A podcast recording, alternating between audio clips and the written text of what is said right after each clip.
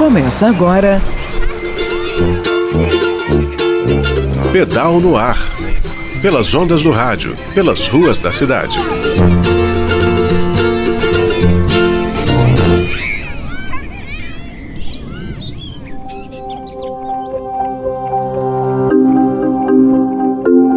Bom dia, ouvintes da UFMG Educativa. Hoje sou eu, Guilherme Tampieri, com mais um Pedal no Ar. Hoje é o nosso 98º programa. Faltam só dois para a gente completar 100. Jéssica e eu ficamos muito felizes de estarmos aqui há tanto tempo na UFMG Educativa na sua companhia. Então, obrigado. No último programa, a gente introduziu um pouco uma conversa sobre mobilidade por bicicleta, mobilidade a pé e Covid, pandemia. E a gente terminou fazendo algumas perguntas do tipo: que, que as cidades no mundo todo têm feito para lidar com a mobilidade das pessoas em tempos de pandemia? Hoje a gente começa a responder essas perguntas com a ajuda da Eveline Trevisan, que é coordenadora de sustentabilidade e meio ambiente da BH Trans, e com a Amanda Corrade, nossa parceira da BH em Ciclo, que é arquiteta e urbanista.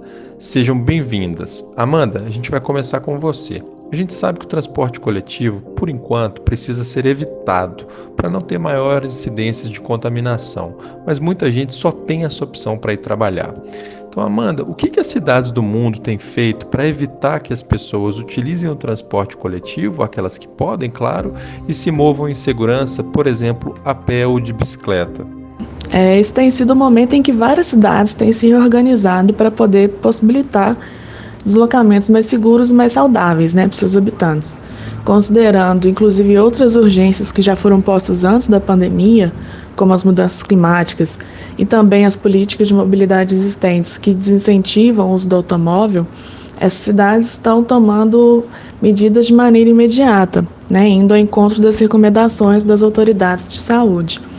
É, e essas mudanças passam, por exemplo, pelo monitoramento pelo dimensionamento correto da oferta de transporte coletivo, para que se evitem aglomerações, como também por novas configurações do espaço público. É, e dentro dessas novas configurações né, estão a ampliação da malha cicloviária, através de ciclovias ou ciclofaixas, sendo elas temporárias ou permanentes, né, para quem precisa se deslocar para o trabalho ou para quem precisa acessar comércios e serviços. É, o acréscimo do espaço para pedestres, né, sendo ele através do acréscimo da calçada ou a retirada de uma faixa de tráfego para que ele seja usado por pedestres, mantendo assim o distanciamento seguro entre as pessoas. É, a redução do volume também da velocidade do tráfego em algumas vias para que esses outros deslocamentos sejam feitos de maneira segura, ou até mesmo a restrição do acesso de veículos motorizados. É, e além disso, considerando os impactos sociais dessa pandemia né, e a perda significativa de renda, é, em algumas cidades também tem sido considerado como parte da política de mobilidade a disponibilização de recursos para que as pessoas possam comprar ou fazer a manutenção de suas bicicletas, né?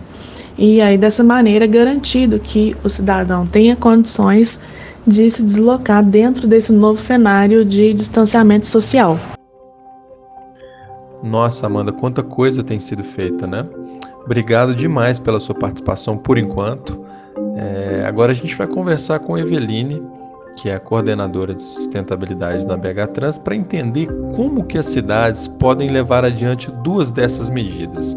Eveline, bem-vinda, obrigado por participar conosco. Fala para a gente, por favor, o que, que as cidades podem fazer para ampliarem, expandirem a área de fluidez, né, de circulação de quem pedala e de quem anda a pé nesse momento de pandemia e também pós-pandemia. Como ampliar espaços para pedestres e ciclistas? Bom, fazendo algo com o qual sempre sonhamos e acreditamos ser possível. Revendo os usos e os espaços das ruas, fazendo com que as ruas sejam mais equilibradas e ofereçam espaços seguros para quem se desloca a pé ou de bicicleta. Nós sabemos que as áreas destinadas aos transportes motorizados são muito maiores do que as áreas destinadas aos pedestres e ciclistas. E aí, como os espaços públicos são finitos, não há como fazer mágica. É preciso redistribuir o espaço existente. Como? Ampliando as áreas para quem se desloca a pé, as calçadas. Isso pode ser feito com a colocação de dispositivos móveis como cones e balizadores, por exemplo. Pode ser feito com uma pintura rápida no piso que estabelece e demarca esse novo limite. Da mesma forma, podem ser criados espaços para quem pedala de forma rápida e eficiente.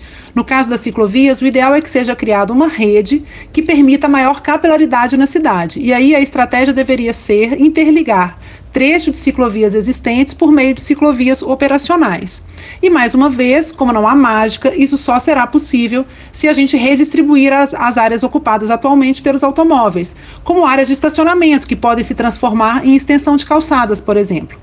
Já na pista de rolamento, é totalmente possível reservar uma faixa de circulação para deslocamento exclusivo de bicicletas. A solução é simples, é possível, tem um custo muito baixo, principalmente se comparado aos benefícios para a cidade e seus cidadãos. Obrigado, Eveline. Obrigado, Amanda. Semana que vem as duas voltam aqui para a gente conversar um pouquinho mais sobre esse assunto que é fundamental para a nossa cidade.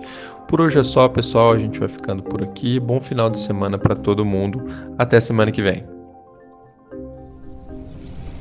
Você ouviu? Pedal no ar. Pelas ondas do rádio, pelas ruas da cidade.